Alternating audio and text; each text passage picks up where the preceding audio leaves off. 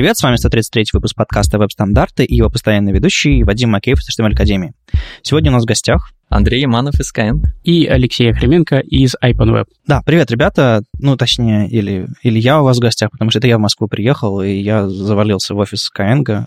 Короче, расскажите немножко о себе и что мы здесь делаем с вами сегодня. Меня зовут Андрей. Я Работаю фронтенд-разработчиком в компании Skyeng. Также я занимаюсь э, организацией метапа Moscow.js. Это основное. Ну и подрабатываю иногда в организации других конференций. Вот в данный момент работаю над Frontend Conf как глава программного комитета. А, меня зовут Алексей, я JavaScript-разработчик в компании OpenWeb и дополнительно еще некий JavaScript-энтузиаст, э, продвигаю, пытаюсь продвинуть Angular э, в комьюнити, ну, в русскоговорящем комьюнити. Ну и параллельно еще дополнительно выступаю мастер... с докладами и организовываю мастер-классы бесплатные. Окей. А тут мы собрались просто потому, что я решил приехать в Москву и бросил клич, кто хочет записаться. Потому что у нас легкая у этого подкаста сложилась такая история, что мы питероцентричны но мы находимся в Питере, нам проще всего пригласить в гости каких-то местных ребят, поэтому когда с конференциями кто-то приезжает, тоже гостей зовет, а тут вот наоборот. И у меня такая дикая идея возникла, что, может быть, устроить такой э, веб-стандарт на колесах, то есть у меня, в принципе, мое оборудование помещается все для записи там троих-четверых человек в рюкзак, тяжелый рюкзак, но помещается. А, и если вы хотите, чтобы в ваш город приехал я с оборудованием, записал выездной выпуск веб-стандартов, а не знаю, а вы мне оплатите дорогу, например, то может быть такой вариант. Гастрольный выпуск стандартов. Короче, если вам вдруг такая дичь интересна, напишите э, там лично мне куда-нибудь или там на vstwebstandards.ru, а, где вам будет интересно. Вдруг из этого что-то получится. Ну, по крайней мере, мы точно сможем разнообразить географию, а мы точно сможем что-то новое придумывать с новыми людьми. То есть это не какая-то там супер спонсорская поддержка, просто, ну, типа, сменить локацию, поговорить с какими-то новыми другими людьми. Вдруг взлетит. Ладно, давайте мы к нашему традиционному. Я немножко расскажу про события, и потом уже пройдемся по всем остальным темам. С выходом подкаста 13 августа в Питере пройдет Питер CSS Meetup номер 23. Там будет доклад про доступность, про HTML, про сетки, в общем, всякое такое очень-очень а, CSS, очень такое ламповое, как обычно. Так что приходите, мы открываем сезон, летом, но, но открываем. Uh, уже планируем следующий Питер Meetup в сентябре, но, в общем, мы снова будем раз в месяц проводить, так что нам нужны ваши площадки, нам нужны ваши доклады, и куртка, и мотоцикл. А, опять же, неделя получается в Питере очень горячая, выходные были бодрые, там, субботник был, потом БМАП, в понедельник, вот, собственно, Питер CSS Meetup, в четверг Питер JS номер 28, там будет Lagax, сервер-сайт рендеринг, и опять доклад про доступность от ВКонтакта интересно, потому что интерфейс ВКонтакте я бы не сказал, что он очень доступный, но, может быть, рас... А, может быть, человек, который все этим занимается, расскажет, как они это делают. Так что я бы пришел, но у меня в четверг лекция, поэтому на Питер JS я очень редко попадаю, потому что у них по четвергам а, метап, а у меня по четвергам часто бывают лекции. Что еще? А, а в субботу на этой же неделе а, выйдет, выйдет, господи, пройдет ВСД в Питере. Мы, собственно, последние доклады анонсируем в понедельник, но вот уже успели анонсировать доклад Алексея. Расскажи немножко про себя. Ну, да, про себя. Про кстати, хочу позвать людей, потому что доклад, как мне кажется, а, будет весьма интересным в том плане, то, что я расскажу про существующие API, про существующие спецификации для работы с голосом, и про то, как это можно использовать. То есть, э, скажем так, некий альтернативный способ взаимодействия с компьютером, который поможет не только людям, у которых есть какие-то дизабилити, да, какие-то, а, ну, а, проблемы, да, взаимодействия с стандартными средствами, но и обычным людям на самом деле, потому что взаимодействие голосом это более естественный, более легкий. Более ленивый. Более ленивый, да, очень ленивый. Слушайте, я обзавелся Google Home девайсом, и я, я не знаю. Перестал вставать с дивана? Да, перестал вставать с дивана, перестал мыть руки, чтобы таймер поставить. В общем, ну, то есть, грубо говоря, потому что ты голосом говоришь, ставишь таймер, и тебе не надо идти мыть руки, ставить таймер, потом снова мыть руки и продолжать готовку. То есть, ну, в общем... Я стал меньше мыть руки. Так, да, я... так себе преимущество, но, но, видимо, удобно. И чаще готовить. Да. Но в любом случае я очень вас призываю приходить, потому что будет очень интересно. Постараюсь э, сделать классную демку, чтобы визуализировать будущее, которое нас ждет.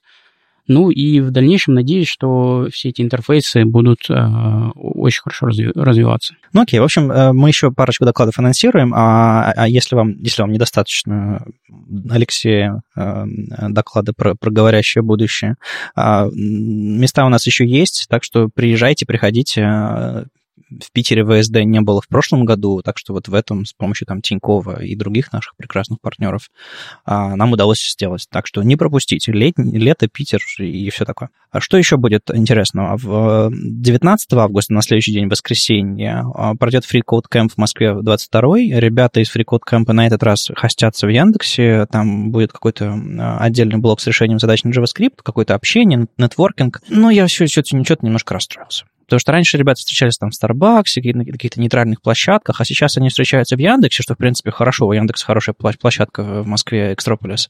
Но регистрация через Яндекс. Подожди, на большой площадке будут встречаться? Ну, наверняка на большой. Или... А, не, у них а, маленькая же есть. Ну, ну, в общем-то, да, в том же здании такой через... через у них три зала, Другой вход. Есть вообще маленький. Да, у них, кстати, хороший зал с, с амфитеатром есть э, рядышком. Да, а можно спросить, а в чем проблема регистрации через компании, потому что мне лично кажется, что все данные уже всех есть. То есть, ну, грубо говоря, да, про уже... вас уже все знают. Ну, то есть, как бы, мне кажется, тем более Яндекс. Я думаю, Яндекс особенно хорошо знает всех, кто существует, кто есть, кто девелопер, а кто нет. Ну, потому что э, мероприятие теряет свою независимость и лицо когда им начинает площадка диктовать. Регистрация через нас, а что такое регистрация через Яндекс? Соответственно, они начинают, а, они регистрируют кого-то, и потом начинают фильтровать людей. Подожди, Яндекс, ну, по крайней мере, я То есть, общался, у них нет строгого У них правила. подтверждение какое-то они высылают. Ну, это если через их систему. Ну, да, вот я общался, через их систему регистрации. Единственная компания, которая строгие условия ставила, по-моему, Mail.ru были. Ну, То есть я, Яндекс я не... говорили, пожалуйста, по возможности через нас, если вас это не затруднит. Короче, э, в этот Frequent Camp всегда был таким странным, типа, просто, просто люди хаотично собирались где-то, где-то там тусовались, и это было все очень неформально. А, а будучи гостями Яндекса и регистрация через сайт Яндекса, единственная ссылка через сайт Яндекса, а где Frequent Camp, просто надпись текстом наверху вот это, да, теряется, странно. растворяется да. немножко. Поэтому я просто такой э, бунтарь с точки зрения метапов. Мне хочется, чтобы все метапы были такие ламповые, самостоятельные, очень бились за свою самостоятельность, объединялись в профсоюзы и все такое. И отдавали, давали отпор этим большим компаниям. Ну, я не знаю. Короче, э, мне кажется, что классно сохранить независимость, а, чтобы не было, чтобы мероприятия не принадлежали кому-то. Одно дело, когда конференция большая, там куча денег в это вкладывается, там с обедами, с ужинами, там с, с, с кучей техники, трансляции, съемкой, это понятно ты понимаешь, что типа, ну ладно, ладно, ладно. И то я всегда стараюсь регистрацию делать на стороне, э, то есть на, на, на нашей стороне. Но когда это просто какой-то метапчик на вечер, где люди просто с формаль, неформально сидят, общаются, там регистрация через Яндекс, соответственно, рекрутеры такие, хороший Мне кажется, нет, это больше для Яндекса удобно, у них все одна система, они кнопочку нажали, создать новый ивент, написали текст, отправили, и вся система работает. Это очень удобно. Ну да, мне кажется, просто э, для небольших мероприятий как раз-таки HR-то и не очень интересно. Ну, то есть а, сколько я не общался, в принципе, уже все давно понимают, что, ну, нету такого выхлопа, то есть приезжают очень новые редко... люди, приезжают новые, это, это новый тип мероприятия, это не совсем там типичная тусовка Moscow.js какая-нибудь, это немножко другое. Ну, а, ладно, короче, я тут э, слишком бунтарствовать не буду, как бы не, мне хочется, чтобы компании типа Яндекс э, прекращали поддерживать подобные сообщества, просто я призываю сообщество сохранять независимость. Говорить «нет» чаще, потому что на самом деле можно говорить «нет». Это компаниям нужно, а не больше, чем вам на самом деле. Я хочу рассказать, что у нас 23 э, августа пройдет Moscow.js в Москве. Пока нету никакого анонса, не объявлены доклады, хотя программа уже почти составлена. Мы проведем этот ивент совместно с э, Ростелекомом на их площадке, но площадка будет не где-то в их офисе, а отдельное здание, принадлежащее Ростелекому. К сожалению, не сможем вместить большое количество людей, но само место очень прикольное, такой лофт, там раньше офис располагался, сейчас это, видимо, будут переделать под ивенты различные.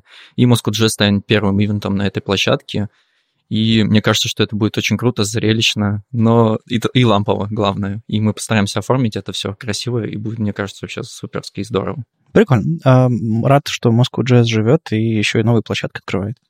А что еще будет интересного под твоим руководством? Ну, собственно, я уже говорил про Frontend Conf, который пройдет в Москве 4-5 октября. В этот раз Frontend Conf откололся от RIT, я бы хотел сказать, потому что раньше он в составе RIT был, но на самом деле откололась Frontend секция от Highload, потому что это была самая большая секция mm-hmm. Highload, и решили ее выделить в отдельную конференцию.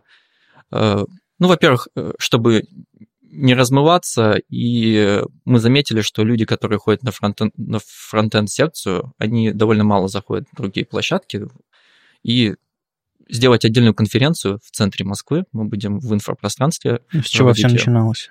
Ну, РИД там начинался да. в 2007 году. В общем, мы не рассчитываем собрать там, как Hello, тысячи людей, но Думаю, там человек 500-600 э, площадка выдерживает. Будет два основных потока, большой зал, малый, ну, он не сильно малый, uh-huh. но тоже довольно большой, два больших зала, просто один чуть побольше будет. Плюс будет отдельно э, третий зал под воркшопы, метапы и прочее.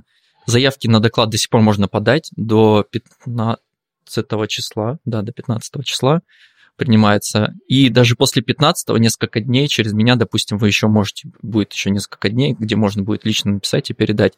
Помимо основных докладов, ну, с таймингом 35-45 минут, мы принимаем lightning толки, мы целую секцию сделаем, это не будет в третьем зале, в маленьком, это прям либо в большом, либо в малом зале будет проходить lightning толки, поэтому даже если у вас есть там доклад на 10, 15, 20 минут, тоже можете смело подавать, мы его вполне можем разместить.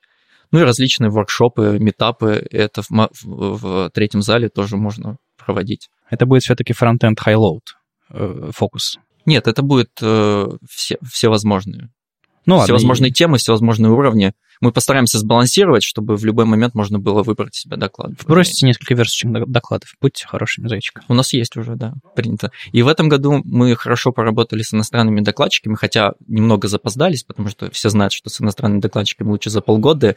Лучше за год. Лучше за год договариваться. Ага. У нас не было такого то есть все это относительно спонтанно родилось, выделилось и прочее. Но, тем не менее, да, к нам приедет много интересных докладчиков, и мы в ближайшее время, я надеюсь, на Хабре объявим, кто эти люди.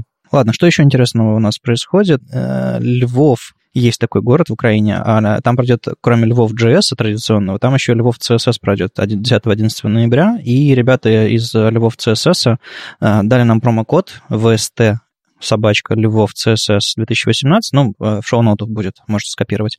Этот, он дает 10% скидку на билет, так что если вы задумывались о том, чтобы съездить во Львов на, посмотреть на CSS, послушать, что там такого.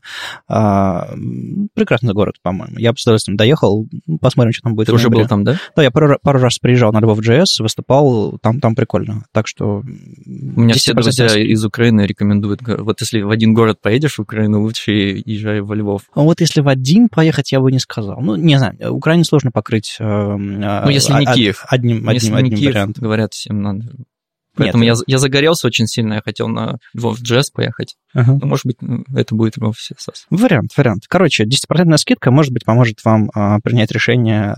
Но это все на события. Давайте уже перейдем к нашим каким-то новостям и подробностям. Вышла бета Chrome 69, и ребята как будто долго чего-то ждали, или так получилось, что все вмержили одним большим куском. Я не знаю, что случилось, но огромное количество всякого. Прям, прям очень много. Во-первых, э, конические градиенты, за которые много лет подряд воевала Лея Веру. Мне кажется, надо было пере, переименовать их в Лея Веру градиенс. Линиар градиенс, Лея Веру градиенс. А, ну, вернее, да, почти. А, на самом деле, там было прикольно, что у нее на сайте была статья, а, в которой она объясняла, что такое градиенты конические, как их там употреблять, и у нее была маленькая кнопочка внизу, в которой можно было написать твит, который меншинал э, все DevRel команды всех браузеров и говорил, ну, внедрите. А поскольку когда-то у меня этот аккаунт был подключен, э, команда Opera DevRel, я, я регулярно получал меншины внедрить канонические градиенты. Я ничего с этого не мог поделать, потому что все это было как бы ну, не, не в моих руках. Это страшно бесило. Но потом как бы активность немножко утихла, и вот наконец-то, много лет спустя, я уж не помню, сколько с тех пор прошло лет, наконец-то в Chrome будет конический градиент. Слушай, ну я сейчас, ты мне рассказал секрет, как э, взбесить команду разработчиков. Да, как браузера. ничего не добиться и взбесить команду разработчиков браузера. Да, ну это эффективно. Потрясающе. А, еще интересное появилось, логические свойства margin padding и border. А, мы привыкли к тому, что там топ top right, bottom left, вот это вот все, margin top, padding bottom, и вот это вот привычное нам направление сверху, снизу, справа, слева, оно заменилось логическими вариантами, и на самом деле они как будто бы будут стандартными, а старые значения top right, bottom left будут устаревшими, но все равно, конечно, будут поддерживаться. И суть этого всего нововведения в том, что если вы меняете там RTL на LTR, ну, в общем, меняете направление письма, а отступы остаются там, где начинается строка, например. Если вы, допустим, у вас паддинг inline start, то он всегда будет с той стороны, где начинается письмо. Не слева, где у вас левая рука, а там, где начинается письмо. Соответственно, вам не нужно будет писать, переворачивать все вот так вот. Ну, это, это, это довольно круто. Это на самом деле очень круто в том плане, то, что э, ребята из Yahoo э, как раз-таки применяли Atomic Design, специальный подход к э, верстке CSS, и они до сих пор его применяют. Как раз-таки одна из проблем, с которой они решали вот своим необычным, мягко говоря, подходом, mm-hmm. это как раз-таки RTL потому что им нужно было вот эти рынки учитывать, и они, соответственно, используя вот эти маленькие свойства, очень легко их было переворачивать, собственно говоря. Они тоже писали, к примеру, margin start, margin end, uh-huh. и меняли их в соответствии с э, локалью. Ну вот, теперь это и в спеке. Раньше это было за префиксами, теперь это без префиксов работает. И ну, там есть еще сокращенные свойства у бордера, а, ну, то есть можно же margin записывать там маржин, там 4 значения, там 3 значения, 2 значения. Вот этого всего нет, сокращенное есть у бордера, как можно там указывать. А. Короче, эм, я так понимаю, и они, другие свойства будут в браузерах жить параллельно, и если вы разрабатываете всего для одной локали, вы можете использовать старые, а если вы разрабатываете что-то такое, что вам нужно локализовывать, соответственно, вы можете использовать э, новые, новые логические свойства. И наверняка это можно как-то полифилить для старых браузеров, что там будет для вашего элемента приделываться к нему псевдо, э, псевдокласс lang, и будут э, с помощью какого-нибудь пост-CSS это все в старые свойства превращаться. Ну, что-нибудь такое наверняка можно сделать. Главное, что теперь эта штука есть в стандарте, главное, что это, что это теперь есть в браузерах, и, наконец-то, ну, проблема длиной вообще с, с историей интернета решилась. Ну и всякие скролл-снэпы, э, штука довольно, довольно известная, дисплей cutouts, это когда вы можете использовать всякие переменное окружение для того, чтобы выяснять, где там э, есть какой-то вырез на экране или какая-нибудь, не знаю, челочка у телефона или что-то такое, и, соответственно, опираться на, на подобные переменные и делать отступы от краев, э, от краев телефона или там просто вьюпортом вписываться. Ну, в общем, полезные штуки, которые придумали в Safari. Ну, я думаю, ну, я, как я понимаю, это для, для нового типа девайсов, которые сейчас пошла мода из айфона. Ну, я думаю, да, сейчас да. будет все больше и больше, и на андроидах будут разные части вырезать сверху, слева, справа. Ну, потому что мы привыкли к тому, что экран прямоугольный, и как по этой теме особо не парились. А круглые экраны, экраны с наплывами, экраны с какими-нибудь, не знаю, там, в форме песочных часов. Там. Ну да, часы сейчас тоже актуальны, да. считай, на них все чаще и чаще веб появляется. Ну, то есть подобные переменные окружения, которые говорят тебе, какого размера что-то там вот такое, в принципе, можно использовать. И, опять же, э, вьюпортом управлять, э, насколько ваш сайт растягивается до э, момента, пока он упирается в эти вырезы или на полную площадь экрана. В общем-то, подобные приятные штуки. Ну, в общем, Canvas, который в воркере можно рисовать, мне, мне очень порадовал Toggle Attribute, штука, которая, ну, то есть в класс, класс-лист можно тоглить, какой-нибудь один из элементов класса, один из класс, класс неймов на элементе. Теперь любой атрибут можно тоглить также. Довольно-таки удобно. Не нужно задавать его. Ну, то есть код становится чище, проще, и его как-то приятнее писать. Не только одиночный атрибут, а, ну, Нач... Наконец-то jQuery начинает внедряться. Ну, продолжает, продолжает внедряться. Еще один гвоздь в крышку гроба jQuery, скажете.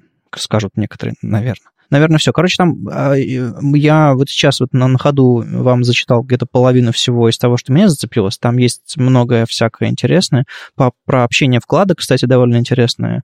Веб-блоки API. А, там можно а, с помощью специального API включать какой-то лог, который среди многих инстансов, инстансов вашего приложения лочит какое-то имя, имя переменной, соответственно, вы понимаете, кто успел залочить, все остальные больше этим не пользуются. Ну, в общем, довольно, довольно интересные всякие штуки по, по аутентификации, по а, всяким медиа, media extension ам, touch-листы, в общем, огромное количество всего, и в service worker ов, и performance, и выделение текста. Ну, в общем, закопаться. И самый последний, самый приятный, когда window confirm больше не, не заставляет переключиться вкладку а, и да. брать на себя этот attention. Ну, то есть можно больше сайтов посещать, и при этом ну, не переживать, что они будут тебя отвлекать. Да, у, у всяких спамеров и стрёмных сайтов появилось меньше возможности вашу вкладку активировать. И, это, опять же, они... Ну, браузер все... и так хорошо в основном да, блокировал. Да, да. Ну, а на самом деле все дальше, дальше закапывают все эти алерты, конфермы и прочее, потому что, ну, это старый способ взаимодействия со страницами. Я, когда их периодически вижу, я смотрю на них думаю, господи, ты кто? Ты зачем вылезла из, из, из дремучего прошлого? Я очень надеюсь, что когда-нибудь это все схлопнется в какой-то элемент интерфейса, и можно будет... Э, ну, ну допустим, да. чтобы сайт одним предложением, одной картинкой запрашивал доступы. Ну, появлялось такое окно, он говорит, вот для моей работы нужно обязательно вот это и вот это. И было бы круто, чтобы ты включил вот это, вот это, это даст какие-то возможности. Одним диалоговым окном ты соглашаешься. Статья была, я не помню, у какой компании недавно, а, о том, что они стараются уменьшить количество попапов именно таким способом. То есть они вверху делают заголовок о том, что, слушай, мы можем у тебя сейчас спросить кучу всего, и тебе будет за это вот это, вот это, вот это. Mm. Нажми кнопочку, и мы сейчас начнем у тебя спрашивать. Да, но тут проблема в том, что если тебе нужно 5 таких а, окон показать, то браузеру все равно придется их показать. Да, но... но заранее, да, это уже про э, про конверсию скорее идет речь. Они проводили исследования и убедились, что если заранее пользователю рассказать, что это нужно, он с большей вероятностью нажмет. Но пять раз нажимать ОК еще же тебе желательно прочитать, ну, на всякий случай, вдруг тебя обманули, да, ты все равно будешь это прожимать, это пять раз. То есть там же ты нажал еще пять раз. Ну, в общем, это Не знаю, мне кажется, эти, эти, ну, эти вещи нужно сделать не во время онбординга, не во время, когда человек зашел на сайт, типа, да. разреши нам все, а когда, не знаю, э, тебе, тебе нужно воспользоваться камерой, потому что тебе прямо сейчас нужно, не знаю, показать свою морду на экране он тебя запросит. Ну, в мобильных приложениях сейчас да, же да, уже да. есть гайды, и там решена эта проблема, когда тебя разом запрашивают Когда я сижу, всего. на, читаю статью, мне сайт говорит, а я хочу знать, где ты находишься. Я говорю, чего? Я же статью пришел прочитать. Зачем вам знать, где я нахожусь? А, а вот, чтобы Хотим. рекламу таргетированную показать. Ну, так идите вы, пип. Про нотификации еще одну вещь, которую я хочу обязательно сказать, это то, что, мне кажется, более правильное направление – это получать сертификацию браузеров. Сейчас некоторые браузеры, по-моему, Chrome или кто-то позволяют, или Microsoft, позволить сертификацию, и благодаря чему юзеру не будет даже показываться о том, ну, можно или нельзя, не, даже не будет спрашиваться нотификация. Мне как юзеру это не нравится ну, э, браузеры будут, грубо говоря, сертифицировать, то есть будут проверять, что mm-hmm. это fair use, что это не... Не, можно, знаешь, заранее спросить, э, типа вот, э, ну, ставишь браузер, он тебе говорит, вот смотри, у меня есть список доверенных сайтов, для которых геолокация включаю, я могу автоматически включать, не спрашивая тебя, или что-то типа такого. Он говорит, нажимаешь ОК. Нет. Не, ну ты, то есть ты каждый может отказаться. Но я если поним... кому-то, чтобы я лишний понимаю. раз. Ну, не знаю, это как. Это просто получается, а, Microsoft разрешает Фейсбуку, а Facebook разрешает своим рекламодателям, а ты для всего этого да, нажимаешь это одну кнопку в самом начале. Это не очень хорошо. Я бы не стал вот в эту кроличью нору залезать. Но, с другой стороны, реализации тут много может быть. То есть, э, если бы, допустим, было соглашение, что дан, данные подобные данные не могут использоваться в рекламе и прочее, то по закону, если бы вскрылось, что они как-то угу. дополнительно эти данные используют, ну, мы сами знаем, как закон в этом случае работает в США довольно строго и в Европе. О хорошем же говорили. Новые фичи в хроме. Давайте просто порадуемся. Не будем и немножко проверсточку. Пока мы не утонули в море JavaScript, ну, как бы пришли два JS-программиста в наш подкаст. Неизбежно, неизбежно. А, тут а, Мэнди Майкл по мотивам своего доклада, уж не, не помню, где она там выступала, а, рассказала, как делать сайты, которые удобно читать в всяких ридер-модах, ну или, не знаю, в, например, в, вы отдаете в какой-нибудь RSS-фид ваш интерфейс или просто включаете режим для чтения в Safari, там, в Pocket, в Insta, Instapaper, или как сейчас все эти сервисы называются. Короче, есть, пытается, есть периодические ситуации, в которых э, вы можете включить удобный режим для чтения, так или иначе. И, по-моему, есть еще возможность закидывать статьи на всякие там Kindle, там тоже... Да, да, там э, тоже режим. И вот как? Как сделать читалки для слепых? Ну да, да, да, это понятно. То есть э, про доступность это отдельная, отдельная история. Сейчас как раз э, Мэнди взяла и рассказала э, ситуацию, когда семантическая разметка и плюс микро, микроданные, размеченные э, определенным образом, влияют на то, как обычные люди просто вот воспринимают ваш контент, чтобы им было удобнее. Речь идет не про доступность, про нее как бы отдельно, отдельный разговор. Но это два тезиса из статьи, из трех на самом деле, потому что один тоже очень важный, про который часто забывают, это структура потому что не, э, недостаточно просто быть семантичным, нужно еще структуру выдерживать, чтобы одни элементы строго содержались в других. Угу, да, Это да. тоже очень важно, когда мы говорим, что вот в этом мейне у нас лежит там статья и прочие артиклы, мы должны туда эти элементы, они рядом куда-то кидать, они могут затеряться парсерами. Ну да, на самом деле тут как бы есть два варианта. Есть э, вариант «делай хорошо», а, но он, к сожалению, не всегда работает, потому что представление о хорошести и, не знаю, даже просто если следовать спеке, то Мэнди показала, что э, она просто сделала хорошую страничку, на ее взгляд, по спеке, по всему, по ее представлению. А потом э, в Safari Reader Mode что-то у нее не получилось. И она пошла к, э, к одному из разработчиков, собственно, этого Reader Mode в Twitter, и он ей показал, что, что можно улучшить, чтобы Safari Reader Mode лучше понимал. И он ей объяснил какие-то некоторые, некоторые принципы поведения этого всего. То есть эм, нет какого-то идеальной структуры вашего сайта, который идеально бы рендерился там Safari или там Firefox или там Pocket каким-нибудь еще прочими всякими парсерами, есть э, некоторые принципы, типа используйте семантическую разметку там, и вставляйте картинку картинкой, оборачивайте, не знаю, фигур, фигур, фиг caption, э, используйте заголовки, э, делайте всякие там фо формы, таблицы и все остальное, ну, правильно, хорошо, и тогда, соответственно, у вас будет правильно рендерить. Оборачивайте, оборачивайте все в э, структурные элементы, типа секшенов, артиклов, э, расставляйте заголовки и так далее, и так далее. Плюс используйте микроданные, то есть размещайте авторство и прочие всякие вещи, которые можно правильно размещать атрибутами. Было довольно забавно, я из статьи узнал, что очень сильно такие инструменты полагаются на микроданные, и вспомнил интересный опыт, то, что я разбирал некоторые сайты, которые Э, сделаны не вручную, а генерятся каким-то uh-huh. образом. И там было все, и семантика, и структура, и микроданные, только оно было настолько неправильно сгенеренное. Ну, то есть берут какой-то шаблон, и они считают, что вот если автор, то это обязательно там персона какая-то, uh-huh. если статья, там обязательно статья, а потом этот движок берут и делают из него что-то совсем другое. И человек там на самом деле не совсем человек, а какое-то там другие uh-huh. свойства. Uh-huh. Статья там не статья, еще, еще что-то. И в итоге, когда это все каким-то ридером считывается, получается что-то так вообще непонятное открывается. Ну, вот это меня немножко пугает, потому что DocType одна из причин, почему его упростили, ну, по крайней мере, я слышал от кого-то из W3C, э, ну, из, из ребят спецификаций, потому что старые доктайпы, они были очень мощные, да, вот эта строка, она позволяла очень много всего указать, типы, mm-hmm. какие-то дополнительные параметры, атрибуты, еще что-то. Проблема в том, то, что никто это так не понял, люди просто это копипастили, и в результате mm-hmm. становилось только хуже и хуже. В результате получалось, что браузерам фактически приходилось игнорировать этот ну, атрибут, да, да. потому что он не соответствовал вообще никак реальному контенту. Ну, сейчас с микроданными чуть-чуть проще, потому что микроданные влияют на SEO, и в итоге, если вы хотите, чтобы ваш сайт нормально отображался в поисковом выдаче, что для, для ну, это жизненно важная вещь, соответственно, вы микроданные либо вообще не используете, либо используете правильно, иначе вам могут надавать по шапке и поисковики, и ваши SEOшники, и, ну, и ваш бизнес может просто вылететь в трубу, потому что про него никто не услышит. Ну, это вот как раз то, о чем я говорил, там point в том, что если вы не заморачивались,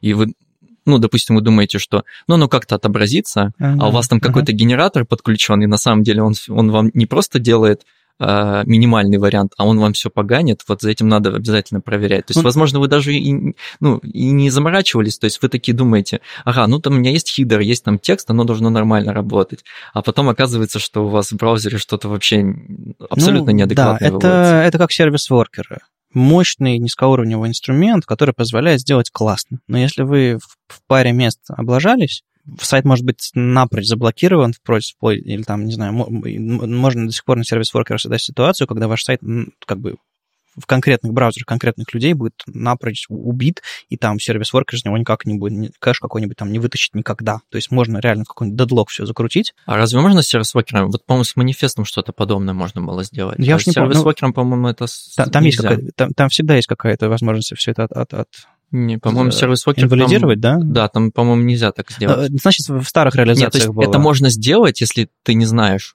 То есть, ну, так можно Да, ну, случайно, случайно сделать. сделать. но исправить потом это можно. Ну, А, просто ну, ты можешь хорошо. не знать, как это сделать. А с манифестом там была какая-то штука, где можно было вообще... Ну, вот я, я к тому и веду, что как бы, если вы знаете, что вы делаете, э, микроданные, круто, здорово, э, но обязательно смотрите на всякие ридер-моды, обязательно смотрите на всякие поисковики, на, на вашу выдачу в поисковиках, и на куча всяких тестеров есть, и у Яндекса есть инструменты по тестированию микроданных, и у Гугла есть, и у многих компаний. То есть это все там, где деньги, там, где SEO, там очень много инструментов всегда есть по тестированию всякого такого.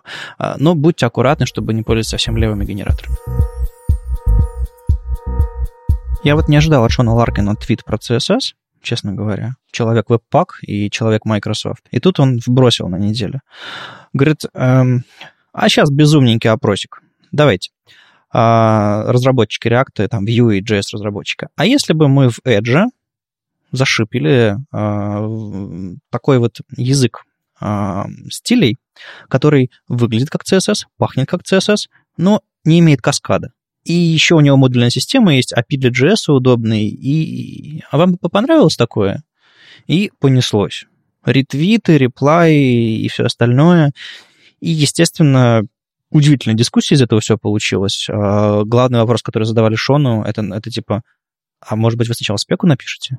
Может быть, вы продвинете это со стороны стандартов, прежде чем вы будете шипить что-то в хроме, господи, в хроме, э, э, будете шипить что-нибудь в Edge, и потом уже решать, что делать. А Шон довольно-таки легко ответил, ну, типа, подумаешь, ничего такого. И вот в этом месте я что-то напрягся. Мне кажется, это какой-то популизм, такой как политики тоже обещания какие-то раздают. Да не-не-не, Ну, смотрите, я на самом деле вот хочу по поводу спеки сказать, ну, э, очень много всего пришло без спецификаций. Ну, то есть, к примеру, гриды изначально, это была просто имплементация, ну, то есть не было спецификации в JavaScript. Ее сделали по реализации уже какой-то написали. Естественно, получилось не очень, и пришлось переписывать. Мгм, мгм, Но, честно, ну, к примеру, тач-ивенты тоже же изначально не было Ну, нормальной в целом, да, спецификации. ну, ку- куча спецификаций, они просто реализацию получали, а дальше да, из них но спецификацию за каждой делали. из этих реализаций тянется огромный хвост мучений. Да, да, да. С тачами мучились, потому что спека была не очень. С гридами, э, э, префиксами MS разработчики сейчас хотим-хотим в E10 получить гриды и мучаются и так далее, и так далее. То есть, а на самом деле все браузеры типа Chrome, Fox, там, и кто там еще внедрял в Safari, они дождались нормальных гридов, реализовали без префиксов одновременно практически, ну, то есть с разницей в несколько месяцев, и все. Все классно и здорово. Спека, реализация без префиксов, все работает. И вот только та самая первая реализация, которая стартовала, она до сих пор всем создает проблемы, потому что все хотят, но Ну вот получается Смотри, а представь бы, этой реализации не было бы, и, возможно, гриды еще бы затянулись на год-два. А так как все смогли пощупать, покрутить, Ну да, потому что, к примеру, за флагом. ну, Chrome, к примеру, очень скептически в свое время относились. Chrome, они очень скептически относились, они не хотели имплементировать, но просто люди, когда пощупали, поняли, насколько это классно. мне тоже кажется, что за флаг спрятать так, Ну, не- не так знаю, бы как- так эффективно не сработало. Просто реально очень много ходили по граблям, э, давайте мы реализуем, и до сих пор Chrome этим занимается регулярно. То есть они, а, что ж они такое, ну регулярно у них какой-нибудь Да, intent, них intent to ship, такого. и без спеки, без всего, типа, эй! А Firefox тоже дофига такого выкатывал. Ну, за Фоксом я такого много не, зам- не замечал. А, Ну, кроме интервенции, там еще какие-то, чтобы совместимость была лучше. Может. Короче, не знаю. эм, Сделать какой-нибудь, не знаю, полифил, сделать какую-нибудь такую штуку, ну вот прямо не внедрять, потому что разработчики, они же они ж, они ж как дети, они все в рот тащат. У Firefox а, был же этот Xul Runner, если я не ошибаюсь, такая штука, и под нее они дополнительно кучу фич пилили, в том числе этих, которые спек никаких нету, Ну, просто для может. себя. И потом они либо под префиксы, либо под флаги прятали этот функционал, и в Firefox оказывались там такие вещи есть, которые ну, вообще нигде Нет, нет. в Firefox много дичи, они периодически говорят, что мы вот какой-нибудь моз-документ какой-нибудь э, выпиливаем, и если вы раньше хаки свои на этом основывали, уберите свои хаки. Ну и вот такие вот вещи. Просто тут такая сладкая фича, ну, сладкая, как бы, для разработчиков, которые не любят CSS, естественно, э, отказаться от каскадности и получить такой JavaScript CSS.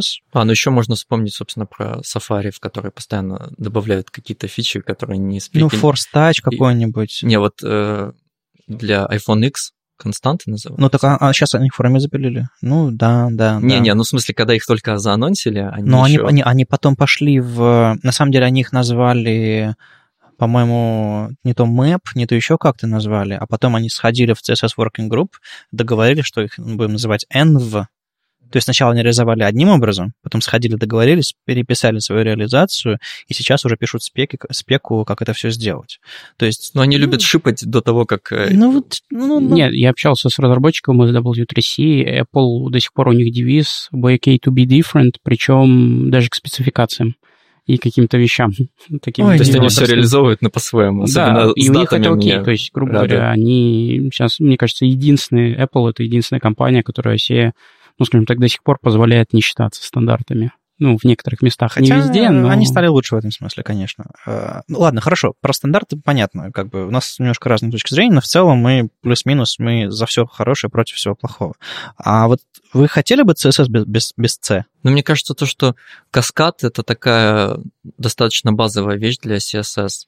Ну, во-первых, надо, надо, может рассказать, что такое каскад вначале, потому что ну, у меня двух словах. тоже такое возникло в голове, что в CSS назвать каскадом. А, я даже полез на всякий случай в интернет, чтобы подтвердить точку зрения. И, судя по всему, каскад — это, так, э, это приоритет, по которому учитываются правила uh-huh, CSS. Uh-huh.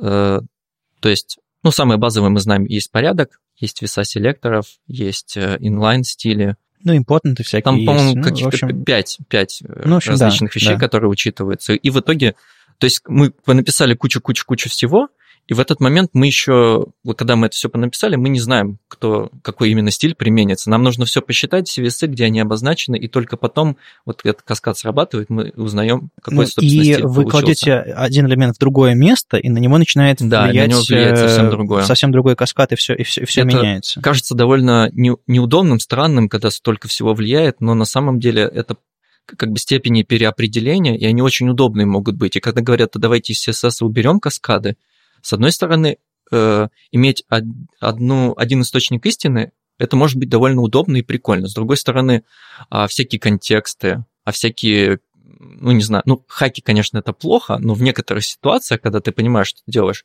очень удобно взять и какой-то там инлайн-стиль применить. А что с этим всем делать придется, когда каскад исчезнет? Очень... Ну, вот да, непонятно. То есть, не знаю, сейчас вот все верстальщики, они задают какой-нибудь бади, какой-нибудь размер шрифта один и тот же, и все, у всех элементов, э, ну, почти у всех элементов, там, у кнопок каких-нибудь контролов нужно делать там font family inherit, ну, неважно. А есть какой-то там сбегающий каскад э, размера семейства и так далее. А в нужных местах они шрифтик побольше делать, семейство меняет, еще что-то такое. Этот принцип э, позволяет не писать каждому элементу все подряд. Ну, видишь, мы сейчас переходим в эру веб-компонентов и тому подобное, и все хотят, чтобы подобные вещи э, выходили в сервисы, то есть, ну, тоже один источник истины. То есть какой-то сервис говорит, вот элементы должны стать такими и передать. То есть раньше мы хоть, хоть, э, могли все это сделать с помощью CSS, задать, и оно там наследуется, и аккуратно там uh-huh. увеличил базовый шрифт на чуть-чуть, да, и они там пропорционально uh-huh, все uh-huh. увеличилось.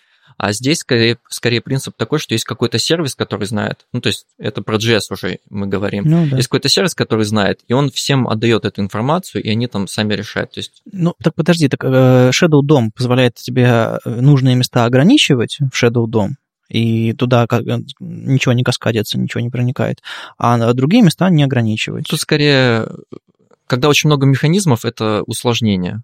То есть они, э, наверное, мысль была следующим, что давайте не усложнять, давайте использовать один механизм. И по современным меркам намного удобнее обойтись без каскада. Ну, допустим, у них такая мысль была. Смотрите, мне кажется, они просто так апеллируют к React.js программистам. У них есть style components, где ты фактически инлайнишь почти на каждый компонент. Ну, там добавляешь темы, сделать, наследуешь. Ну, да. ну, то есть без каскада можно обойтись, к примеру, добавив наследование. Да? То есть, в принципе, не то, что мы можем потерять. Я, мне кажется, надо просто будет посмотреть на ну, не знаю, на что-нибудь, либо на спецификацию, либо на реализацию, ну, хоть на что-то. Потому что, мне кажется, и добавив наследование, мы можем получить те же фичи, грубо говоря, но при этом э, можем, ну, добавив наследование, мы можем получить те же фичи, но при этом не потеряв а, и ну, не получив проблем с каскадов и не потеряв возможностей, да, которые каскад обычно дает. В общем, это какой-то очень провокационный твит. 30% э, сказали, что нет, не хочу. 32 сказали, да, конечно, обязательно. И 38% сказали, ну, может быть. И это показывает что? Да ничего не показывает. Ничего вообще, То есть, как бы, люди не уверены покажите. А потом оно там... выйдет, все попробуют, все скажут, да вот черт его знает. Ну, не знаю, как бы Шон Ларкин не последний человек в сообществе, поэтому, в принципе, к нему какое-то доверие есть. А, естественно, он немножко, понятно сделал, что у него повернуто немножко скоп его интересов в сторону там JS, веб-пака и всего остального.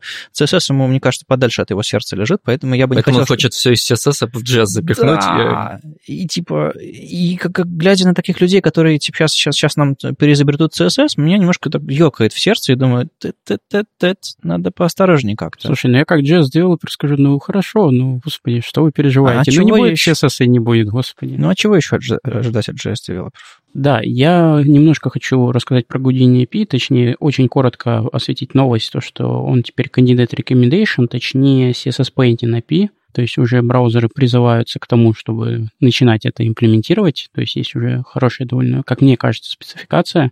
Посмотрим, как это расползется. Я, честно говоря, даже не помню, где уже это есть, но в Chrome наверняка точно. Вот если это в Edge и Firefox, э, я, к сожалению, даже ну, там, не помню. Там точно была заинтересованность от всех очень большая по поводу... Очень много демок появилось и все, все такое. Э, напомню в двух словах, что такое CSS API. Это когда вы, по сути, э, на JS, на Canvas рисуете картинку, а потом используете ее в CSS там, где можно использовать картинки.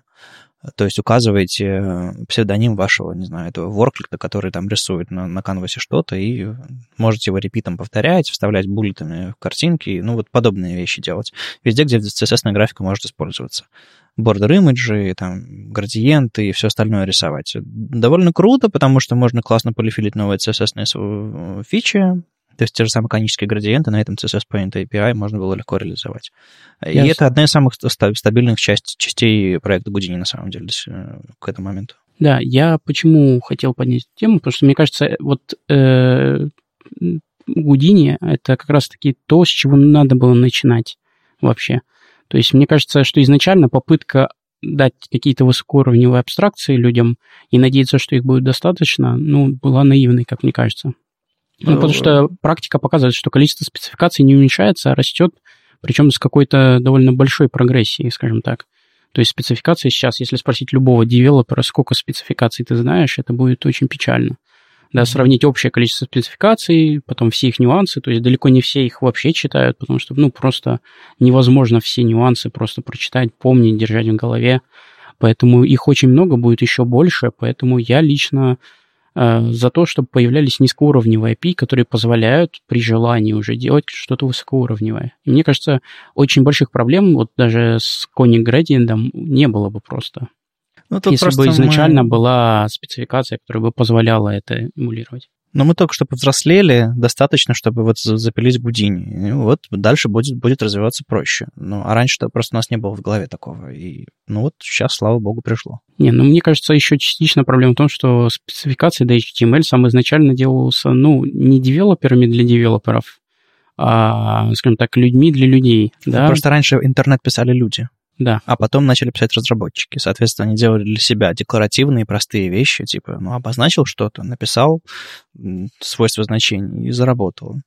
И каскад был удобен, и все это, все это было абсолютно удобно. Сейчас мы пошли немножко в другую эпоху, которая пытается выбросить э, с водой ребенка, но вот, надеюсь, все-таки не выйдет.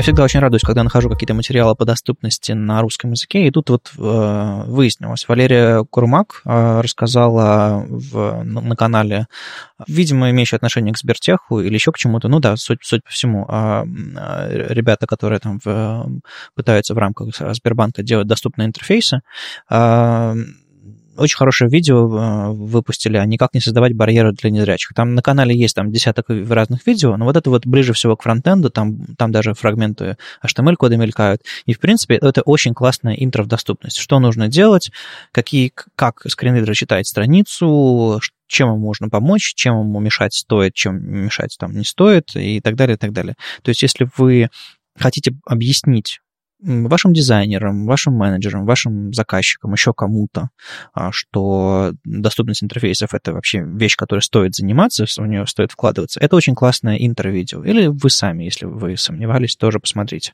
Я надеюсь э, Валерию как-нибудь позвать к нам в подкаст. Мы как-то уже мы немножко пересеклись, пообщались а, онлайн. И есть такая предварительная договоренность встретиться, поговорить вот в рамках этого подкаста. Так что ожидайте, мы чего-нибудь обязательно запишем, поговорим про это. Потому что тема мною любимая, я надеюсь, вы тоже чувствуете ее важность, и когда на ней появляются доклады, статьи на русском языке, что это оригинальный контент, реальный опыт реальных компаний, э, всегда очень интересно, так что ожидайте. Вот, а я в плане accessibility очень хочу понять тему accessibility object model, потому что для меня, кажется, это самые недооцененные доклады и самая недооцененная спецификация. Ну, потому что мой внутренний монстр, который придумывает периодически какие-то странные идеи, просто начал ликовать, как только я увидел э, эту спецификацию, потому что столько можно всего страшного сделать, чего раньше нельзя было ну, сделать. Ну, все началось давным-давно. Страшно когда... доступного. Да, все, все началось давным-давно, когда на Moscow.js прочитал свой доклад. Да. Я, я... я сидел в зале и, и негодовал весь доклад, а потом, да, потом задавал жестокие я... вопросы. Да, почему... Одна из причин, почему я сегодня здесь, потому что я хотел продолжить этот холивар, потому что сейчас у меня есть карта в, в руке дополнительная, да, для, для этого холивара. Смотрите, а, изначально а, у нас, а, ну, я, мне кажется, довольно многие уже слышали про истории про Render 3, да, то есть uh-huh. когда у нас есть некое дерево, которое формируется из HTML, CSS и позволяет нам отрисовывать UI непосредственно. Оно для нас не визуально, мы его не трогаем, оно существует, грубо говоря, в области работы браузера, да, в его, в его внутренних, скажем так, в его внутренней имплементации. Вот, есть на самом деле то же самое для accessibility грубо говоря, то есть это тоже некая сущность, она уже есть, она имплементирована по-разному, и появилась некая идея в свое время у разработчиков а, Firefox, я расскажу чуть подробнее, мне рассказали, откуда вот пошла эта изначальная идея, а, дать возможность формировать полноценно так называемый и взаимодействовать с Accessibility Object Model. А, сейчас очень часто начали появляться с Shadow DOM, с веб-компонентами, начали появляться кастомные компоненты. И ребята, например, Firefox, они в свое время работали над мобильным девайсом. А, у меня он даже есть до сих пор, Firefox телефон. Firefox OS у меня Preview. есть, у меня да. есть железка тоже. Да, Firefox железка OS. есть, блин, классно, конечно, вещь, жалко, что не взлетело. Это другой уже холивар, продолжим потом. А, вот возвращаясь к текущему холивару, изначально у них был слайдер, как в iOS, типа slide to unlock, но mm-hmm. они хотели сделать э, полностью интерфейс, так как он написан на вебе, еще и accessible, то есть они хотели mm-hmm. сделать, почему я отчасти очень радовался системе, потому что они, у них в планах было еще создать не просто мобильный телефон, но и телефон с accessibility, полностью изначально с нуля, полноценно э, встроенный в саму систему. Вот, и они хотели сделать э, каким-то образом, чтобы слайд Unlock был уже ну, Доступ, доступен, доступен mm-hmm. да. Вот, и для этого они начали потихоньку разрабатывать некие идеи, и одна из них, э, собственно говоря, это Accessibility Object Model. Вкратце, что это, это из себя представляет э, спецификации, что это из себя представляет вообще. А, это некий, это некий набор спецификаций, состоящих из четырех фаз внедрения. Мне это безумно понравилось. То есть они не просто подумали о том, как написать спецификацию, но и о том, как люди будут это внедрять постепенно в браузерах. То есть сделали даже фазу, что вот, ребят, сначала в браузерах вот это внедрится, потом вот это внедрится. Вот, и четыре фазы. Первая фаза — это то, что у нас array-атрибуты будут отображаться на наших элементах. То есть, грубо говоря, сейчас у нас на элементе есть, к примеру, некая роль, и мы, грубо ну, говоря... Ну, встроенная ну, браузер. Да, мы можем поменять ее, но при этом на дом-элементе это не особо отобразится. То есть на элементе, на кастомном элементе это никак ну, не отобразится. Да, да. То есть здесь они делают первый шаг, то, что у нас есть двухстороннее связывание да, между элементом и его accessibility, скажем так. Э... Ну, ну, прямо сейчас у нас есть accessibility инспектор в, в Chrome и Firefox, есть отдельная вкладочка, вы можете ткнуть на дом-ноду, на дом 3, и посмотреть, какие у нее есть свойства с точки зрения э, доступности э, вот в этом дереве э, в инспекторе. То есть это единственная возможность поинспектировать, что из себя представляет конкретный элемент. А какого-то JavaScript или API для разработчиков для этого нет. Соответственно, они собираются вот это вот все дело вытащить наружу, как я полагаю. Да. А вторая фаза очень интересная — это добавление кастомных ивентов. То есть ивентов, accessible, так называемых ивентов, у них всех префикс accessible — и там есть клик, фокус, инкремент, декремент, то есть, грубо говоря, mm-hmm. некие события, к примеру, по, для слайдера, да, у которого есть инкремент, декремент, то есть можно реагировать на эти события, то есть можно повесить на элемент и реагировать, если э, взаимодействие происходит через accessible технологию. Вот. И на второй фазе есть один момент очень шикарный, ну, скажем так, который связан с безопасностью э, и security concern о том, что просто сам факт того, что ты используешь вот эту accessible технологию, может много о тебе сказать. И на mm-hmm, тебя mm-hmm. можно очень сильно старгетироваться просто из-за того, что ты, ну, у тебя отреагировал твой UI на это событие. Ну, на самом деле это правда, потому что все скринридеры максимально скрываются от э, ну, то есть это достаточно приватная информация, соответственно, какой-нибудь, не знаю, условный Facebook, он пытается понять, что вы с ним пришли взаимодействовать с клавиатуры, и показывает вам кнопочку какую-нибудь, там, переключиться в какой-нибудь режим и так далее. Но не более того, потому что это ваша приватная информация о вашем медицинском состоянии, и рассказывать всем сайтам, что вы не просто зашли в браузере, а что вы, допустим, не, не видите интерфейс, еще что-то такое, или там, не знаю, у вас с моторикой проблемы. То есть это довольно-таки чувствительная информация. И просто так рассказывать об этом нехорошо. И это одни разработчики говорят, что это плохо, потому что мы не можем оптимизировать сайты. Так бы сразу сказали, типа, у меня вот, не знаю, там, левой руки нет а мы бы сделали, чтобы вы одной правой могли пользоваться нашим сайтом. Ну, то есть как-то вот слишком много ты отдаешь. Ну да, и здесь у них очень большая интересная дискуссия. Э, если кому интересно, я там добавлю ссылку уже, угу. и можете прочитать. Э, вот э, третья фаза, это уже более интересно, это добавление виртуальных нодов, accessible нодов. И вот здесь уже начинается самое интересное с моей точки угу. зрения, когда мы не просто берем и строим дом дерева, да, из которого уже строится некая Accessible 3, и уже из которого мы можем как-то взаимодействовать с веб-сайтом. Мы можем через JavaScript э, императивно создавать какое-то другое поддерево, которое будет видно и доступно исключительно как uh, accessible. Давай вернемся к твоему докладу, который ты читал на Москву JS 100, 100 лет назад. Собственно, суть этого доклада, ну, насколько я понимаю, была в том, что ты хотел рисовать все на канвасе. Да, то есть заменить верстку на верстку канвасом. То есть, грубо говоря, все в одном канвасе, рисовать весь UI, э, то есть, все никакого, то есть кроме э, body ID app, ничего, кроме, ну, внутри как canvas элемента. Там, да, да, да, да, то есть вся полностью это. И у тебя был шикарный контраргумент э, по этому поводу, когда ты сказал, что, ну, а как же accessibility? Uh-huh. И я тогда честно признался, что accessibility никак просто на тот момент. Но сейчас вот как раз на презентации показывали очень шикарную демо, и у них на сайте есть шикарная демо, к примеру, игра Tic-Tac-Toe, да, ну, крестики-нолики, uh-huh. а, но доступный, accessible. То есть у тебя есть канвас, на нем ну, рисуются обычные крестики-нолики, обычная игра, но при этом ты можешь э, взаимодействовать. То есть вы вдвоем можете играть, у вас может быть ну, разные способы взаимодействия, uh-huh. но вы оба этим можете насладиться. И для меня, во-первых, преимущество Accessible Object Model, ну, вот этого дерева, это первое, accessible игры, то есть я наконец-то могу э, людей э, заставить играть в Angry Birds всех, uh-huh. чтобы мучились все понимаете? Но это, я не знаю, у меня большой эксайт, ну, то есть я воодушевлен просто от одной идеи, что можно заставить в эту игру играть всех вообще, да, в Angry Birds. Господи, когда я последний раз трогал этих злых птичек?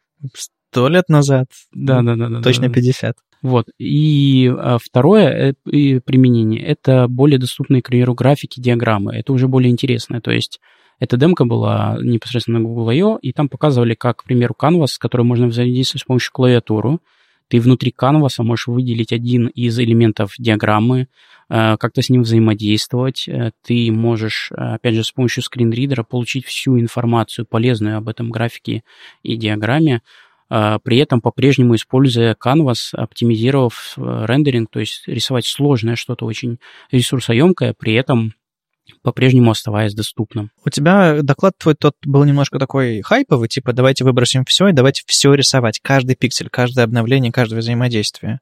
А, и мой один из аргументов был действительно про доступность, типа у нас нет дерева, мы не можем нормально пользователям объяснять, что это такое. А другой аргумент был, что нам все взаимодействие придется писать самим.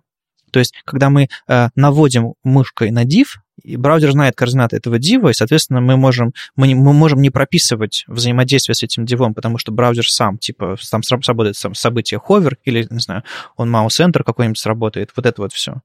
А, а на канвасе нет ничего. кроме координаты мыши. И вам нужно строить огромную надсистему взаимодействия с элементами интерфейса. То есть, допустим, у нас есть SVG-элемент, мы можем строить его на HTML странице, он круглый. И мышкой мы вокруг круга вводим, и он на, на круг не заходим. Зашли на круг и так далее. То есть всю эту абстракцию браузер может за вас делать. А тут вы хотите вернуться к какому-то чуть ли, чуть ли не ассемблеру, вообще все делать самим. Да, но теперь можно вернуться на ассемблер, и при этом он, этот ассемблер будет доступным. Ну, э, вы видели хоть раз, да, конечно же, видели, э, интерфейс игр компьютерных? Там вот эта вот мышка в виде какого-нибудь магической палочки, какой-нибудь эти стрёмные трехмерные интерфейсы, меня всегда они так страшно бесили. Я вот думал, почему разработчики игр не могут нормально э, интерфейс из операционной системы прокинуть, чтобы я понимал, что здесь делать, иначе мне нужно это горящее пламя, это чекбокс, оказывается. Ну вот, вот мне кажется, вот к этой дичи все приведет. Слушай, я хочу горящее пламя в виде курсора. Я вот, кстати, занимался какое-то время разработкой игр. Ну, не в плане того, что я работал в гейм-конторе, uh-huh. а для детей разрабатывал игры на веб-платформе.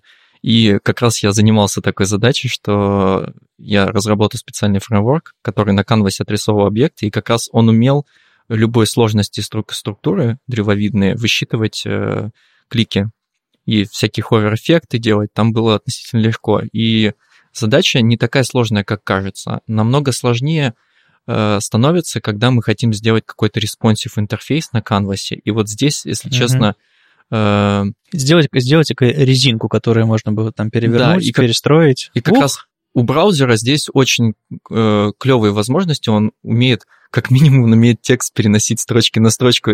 Ну, то есть вы не представляете, сколько это работы. Мы в прошлом подкасте обсуждали как раз, а, как Google Photos сделались, а и что они там использовали какой-то адский алгоритм а, по переносу всего. То есть, по сути, Justify реализовали mm-hmm. на JavaScript. Это было нетривиально. Так вот, они его частично реализовали. А нормальный Justify в браузере текста это как бы, ну, куча работы. Сделать то же самое на канвасе. Это как, как раньше на флешовые сайты. Самое ужасное на флешовых сайта была работа с текстом. Потому что не было реально ни фреймворков, ничего, ни мощности этого флешплеера, чтобы нормально посчитать текст. А есть же еще обтекание. Ух. Там еще все сложнее становится. Так вот, да. Зачем ну, тебе это? Слушайте, ну, понимаете... Ну, классно же, да? Да, но это же классно. Не, ну, одна из основных идей, кстати, э, доклада была в том, то, что можно использовать инструменты, как, такие как Adobe Illustrator, и, допустим, дизайнер, если ему надо, ну, вот вместо квадратных часов круглые, Uh-huh. Он, в, он в дизайн-инструменте удобном, понятном ему меняет формы, меняет что-то и отдает уже готовый отрендеринг с помощью плагина, генерится JavaScript для работы с канвасом, и отдает это пользователю. Не, я помню самый главный поинт. Сам главный поинт был в том, что скорость просто невероятнейшая. Потому ну, типа что сразу нету на, никаких на видеокарте... расчетов. Сразу на видеокарте. И, ну, опять-таки, по своему опыту могу сказать, например, э, мне удавалось э, на iPhone 4 запускать э, мегапиксельные спрайтовые анимации в 60 FPS. Это okay. было возможно на канвасе сделать никакими абсолютно другими средствами, близко что-то похожее сделать. Э, Но если, если ты как делаешь адский геймплей, какой-нибудь какой-нибудь это, first-person шутер какой-нибудь, Нет, по- это просто понятно. Но если, тебе, если тебе просто текст покрутить по сайту, почитать видео, посмотреть, ну, зачем тут скорее, на канвасе делать? Тут скорее речь идет о сложных интерфейсах как раз, которые и с HTML, без HTML там очень много работы, угу. где прям каждый там элементик нужно в нужную штуку подкрутить, нужно место поставить, какие-то сложные взаимодействия. То есть э, очень много работы и так делать. Почему бы не сделать это на, на канвасе, какие-то кусочки, и ускорить это в, там, в сто раз? Это ну, же прикольно. Это, это как, знаете, это как мы уже обсуждали сегодня с каскадом в CSS. Типа, да. давайте мы все выкинем и сделаем только так будет быстро, но не очень удобно. Да, и в итоге мы э, не можем сохранить и то решение, и другое решение. Мы хотим все выкинуть и все написать на реакции. Ой, простите. Да, да, да. Э, ну, Надо на ангуляре, да. Да, потому что как бы пусть верстка, которая рендерится на сервере, умрет, все должно быть на клиенте. Почему? Ну, потому что нам, мы к этому привыкли. А потом мы снова ее выбросим. Давайте, может быть, мы сделаем платформу, на которой можно и так, и так, и так, ну, слушай, вот смотри, у меня такой к тебе контрвопрос. Ну, ты же согласен, что сама идея Accessibility Object Model, когда у нас Accessibility API появляется и в JavaScript полноценно, да, да и да. что мы можем закрывать некоторые области, которые, ну, слепые изначально, к примеру, графики и диаграммы, которые, ну, при всем желании, если они сложные и большие, то их приходится рисовать тебе на канвасе, да, потому что иначе они... Ну, я, я, я абсолютно согласен. А, Причем это все еще может быть полезно, когда ты реально делаешь какой-то сложный компонент, а, не знаю, слайдер с тремя ручками. Не, я могу вполне известный пример привести. Сейчас ну, может, не все знают, но многие редакторы уровня Word, которые в вебе сделаны, uh-huh. они рисуются на канвасе целиком. Ну... И они каждый раз перерисовывают, и они как раз-таки, им нужно было сделать, по сути, вот этот accessibility модул, потому что там текста, выделения и прочее. Это же ничего нету ну, да, в, да. в канвасе, там просто графика, и они это все реализовывали. И как раз вот исходя из этого было бы прикольно на самом деле иметь э, обширный функционал, чтобы какую-то супероптимизированную вещь сделать э, клевой, доступной. Ну, сейчас, сейчас кое-что э, похожее делают ребята из Гугла. Они, по-моему, они уже зашипали это в последних хромах, последнем или предпоследнем. Там у них есть возможность сабмитить на сервер контролы, которые не являются инпутами. То есть там можно какие-то... То есть можно, грубо говоря, написать div role checkbox и его сабмитить как данные. То есть там есть специальные атрибуты или что-то. Я, честно говоря, вылетел из головы, как, каким образом можно это делать. Они просто, по-моему, махнули рукой на существующие эм, браузерные реализации кон- э, контролов форм, то есть инпуты, чекбоксы и так далее, и хотят сделать так, чтобы можно было написать, не знаю, my checkbox, веб-компоненты, чтобы его можно было сабмитить на сервер без JavaScript, без всего, просто вот данные каким-то образом туда прокидывать. Ну, или, может быть, с минимальным JavaScript, простым, простым э, API. И то же самое, как эм, этот э, Accessibility Object Model. Оно в итоге позволит более крутые интерфейсы создавать самостоятельно. То есть вот этот вот браузерную, э, встроенные браузерные элементы выкинуть, создавать своих, прописать им правильно accessibility всякие ситуации и ну, работать, работать лучше и доступнее и удобнее. Но Просто оно пока неофициальный черновик, и я не уверен, насколько оно все всерьез. Хотя там ребята Google, Apple, Mozilla. Ну да, посмотрим. Но в любом случае, Accessibility Object Model, мое личное видение такое, что оно, во-первых, просто поможет Accessibility для веб-компонентов, для многих вещей, где сейчас есть некие проблемы, они, ну, есть все-таки для особенно веб-компонентов uh-huh. Shadow DOM они помогут исправить некоторые проблемы, оно поможет в некоторых местах, где это реально необходимо, ну и самое крутое, вот всяким безумным гением, которые там придумывают всякие, ну, странные очень вещи, будет тоже раздолье. Я просто безумно рад. Ладно, хватит JavaScript на сегодня. Давайте закроем чем-нибудь более человечным, человеческим. А, тут эм, Аня Селезнева, может быть, известная как вам, как Ask и прочее. А, в общем, разработчица из Минска, которая раньше в Киеве жила и в Москве, она, она рассказала, как она а, ушла из «Злых марсиан». Такая контора довольно-таки известная, очень, очень лично мне симпатичная. А, не просто потому, что марсиане плохие, а потому что она как бы выгорело. Вы можете сказать что-то в духе, типа, хайповая тема, сейчас все выгорают, все такие нежные ходят, а вот я фигачу по 10 часов в день, и все нормально.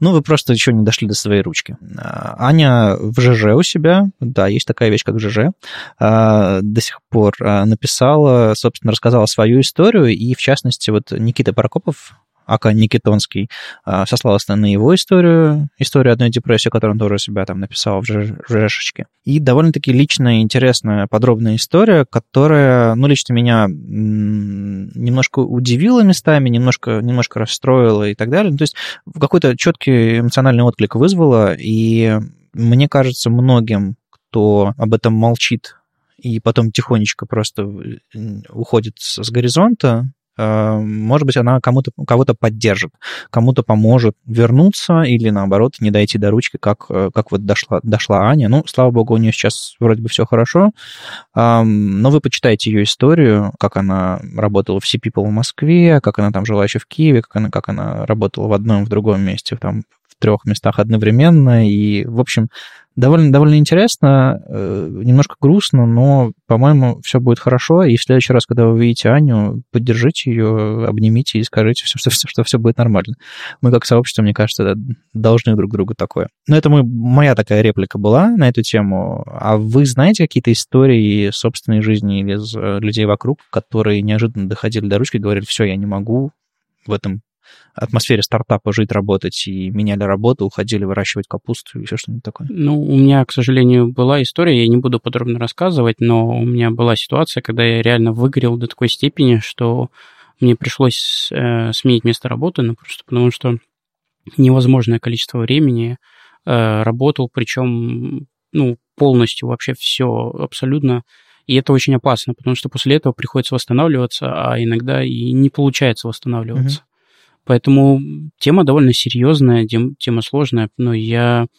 Мне кажется, что тут одну фразу просто стоит сказать, что у всех есть свой предел. Если вы будете пытаться его найти, мне кажется, вы довольно скоро, быстро можете его найти. То есть не старайтесь себя ломать совсем сильно. Все-таки берегите себя в первую очередь. У меня, пожалуй, только одна такая история, которая запала в память. Ну, разумеется, у меня были какие-то периоды выгорания, но вот самое, самое, что запомнилось, один раз я менял работу, и на старой работе один из проектов я не успел доделать, и мне сказали, а давай мы тебе будем денежки платить, и ты там в выходные дни будешь его доделывать. Угу. Ну, вот, на самом деле у Ани похожая история была, что она, э, уходя из Sea People, э, согласилась доделывать старый проект, а одновременно э, пошла в «Марсиане». Я посчитал, там как раз 4 выходных получалось. Я подумал, ну, я жил один, я все время посвящал программированию, и я подумал, почему бы нет, в принципе, я справлюсь с такой нагрузкой. И в итоге даже опустим о том, что, разумеется, ТЗ не совпало и тому подобное, и приходилось очень сильно вкалывать, но это было очень тяжело, просто невероятно. В течение месяца, 7 дней в неделю работать, это было очень сложно. И когда, в тот момент, когда я понял, что я не справляюсь, я вместо того, чтобы начинать растягивать это еще на выходные и брать новое время, я на самом деле понял, что это было правильное решение. Я решил на, наоборот, впахать и закрыть за этот месяц все mm-hmm. полностью и сказать, что я больше не работаю. И это было правильное решение, потому что я сейчас вспоминаю, если бы я стал переделывать, переносить, говорить, а давайте мы подумаем, там лучше что-то, это бы еще затянулось на сколько-то времени, и я бы точно уже просто сгорел. Я был на грани, и вот мне это помогло. Хотя я бы не, не стал кому-то говорить, да, бросайтесь, все доделывайте, но Иногда бывает действительно нужно какую-то задачу просто побыстрее доделать и закрыть. Не нужно ее откладывать, растягивать или еще что-то. Если чувствуете, что вот прям очень-очень надо доделать, просто сделайте это максимально быстро. Ну, последний рывок такой. Да, последний рывок, и просто вы дальше будете знать, что все, у вас теперь есть э, возможность спокойно отдохнуть. Ну, я вот э, пытаюсь вспомнить, были ли у меня какие-то моменты выгорания или усталости какой-то. Ну, наверное, я, когда в середине недели понимаю, что я только выпустил э, и ответил на комментарий к свежему выпуску подкаста, я понимаю, что уже скоро пятница, и мне писать сценарий, писать следующий выпуск подкаста, меня иногда это подавляет, скажу честно. А, не потому, что мне не хочется это делать, я просто понимаю, что мне бы лучше отдохнуть в эту субботу, и мне бы лучше не монтировать в воскресенье. Но почему-то какая-то внутренняя ответственность или там или, или, или история, за которую взялся и писать еженедельные, еженедельные подкасты, и как бы взвалил на себя там типа монтаж, запись и все остальное, она не позволяет сказать, нет, этого, не знаю, в течение месяца выпусков не будет, я буду отдыхать. Не могу, какая-то ответственность живет. И на самом деле новые люди или просто фидбэк от людей, которые встречают себя на улице, говорят, о, я слушаю ваш подкаст и все такое, скажите что-нибудь э, вашим голосом подкастерским. Оно, оно, оно поддерживает на самом деле. Подкастерским. Да, ну. И, люди, люди говорят какие-то приятные штуки, я понимаю, что все это не зря, это меня, это меня подпитывает. Но был период, когда я был готов э, больше закрыть конференцию Web Standards Days, потому что я немножко устал. До меня там была осень, когда конференция, по-моему, в трех городах. Но все равно приходят люди, помогают и возвращаюсь. То есть, наверное, наверное, у меня были какие-то периоды легкого там прогорания, но так, чтобы я доходил до ручки и кидал все и уходил, эм, пока не было, пока хватает. И Навер- наверное, я продолжу это, в, в этом ритме двигаться. Мне в нем, в принципе, живется хорошо до какого-то момента. А, возможно, когда-нибудь я сломаюсь, но а, не знаю, пока я получаю удовольствие от этого. Вот сложно. Вот, вот читаешь вот эти вот истории, слушаешь чужие истории про то, что было плохо, плохо, плохо, становилось все хуже, хуже и хуже, человек сломался. И думаешь, ну, блин, ну, жалко, не повезло, но со мной такого не будет. И, и, и пока не случилось ни разу всерьез, думаешь, ну и правда не будет. Я не знаю. сложно профилактически что-то делать, пока петух не клюнул пока что-то не случилось плохое.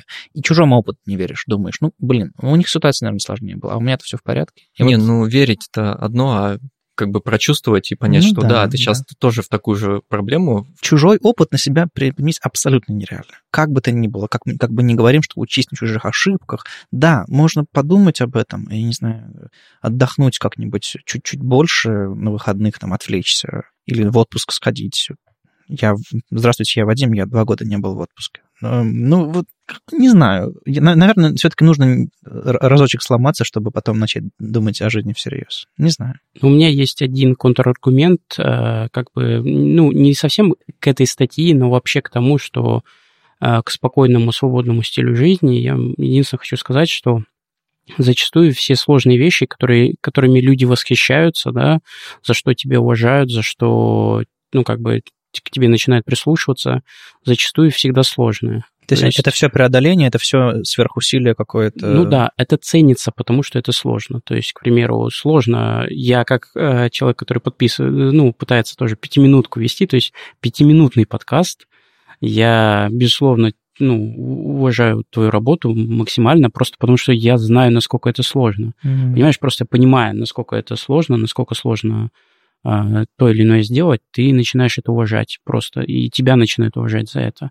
И тут, к сожалению, нужно просто понимать, что если ты хочешь добиться вот этого уважения, если ты хочешь добиться э, какого-то сложного, что делать что-то сложное, да, к примеру, там построить, э, я не знаю, какой-нибудь там комьюнити, да, mm-hmm. создать, при, привнести какой-то value, да, донести какую-то информацию, это все будет сложно, безусловно. И нужно единственное, ну, то есть у меня единственный посыл в том, то, что не забывать, что э, если хотите что-то сделать большое, не забывайте, что будет сложно. То есть не надейтесь, что получится держать баланс, абсолютно наслаждаться во всех моментах, что у вас никогда не будет каких-то страшных мыслей о том, что все это бросить и пойти отдыхать, да, поэтому просто помните об этом, что это есть. Я на самом деле с годами как ни, как ни странно, все-таки стал чуть-чуть умнее. А, начиная большие проекты, я с самого начала, со входа начинаю думать, как, как их кому-то передать. Сообщество, там, конференции, еще что-то такое. Я все больше и больше этим занимаюсь, каким-то делегированием, потому что я знаю, что если распределить по чуть-чуть по разным людям, в какой-то момент можно вообще выйти из проекта, и он продолжит жить. Это самый классный момент, когда ты выходишь, когда ты все сделал так, что оно может жить без тебя. Это как бы безумный талант, и я сам не умею так делать, но я стремлюсь к этому. И с, с другой стороны, можно брать отпуск какой-то. Но вот, к сожалению, вот с этим личным подкастом э, а, все получилось так, что как бы техника, техника, запись, монтаж и все остальное, это как бы э, все сфокусировано на мне.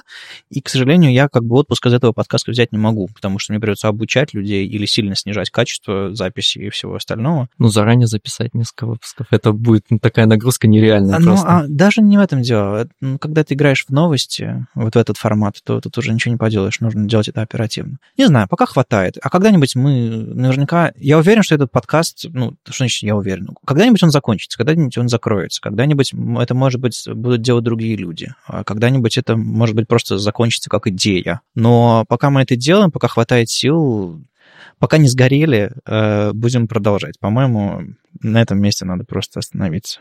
С вами был 133 выпуск подкаста «Веб-стандарты» и его постоянный ведущий Вадим Макеев из HTML Академии, пока не сгорел. А сегодня в гостях у нас были Андрей Яманов и Алексей Охременко. Мы услышимся с вами на следующей неделе. Я не знаю, что будет на следующей неделе, мне лень смотреть в календарь, но я знаю точно, что мы с этим подкастом выйдем, будем держать вас в курсе, рассказывать про новости, и если вы услышали что-то интересное в этом выпуске, о чем хочется поспорить, спросить, поконфликтовать с нами, или согласиться, или поддержать нас, это тоже вариант. Делайте это, где вам удобно, там, YouTube, Medium, ВКонтакт, Facebook, и где вы там можете нас найти. И мы продолжим вас информировать. Так что услышимся на следующей неделе. Пока. Пока. Пока.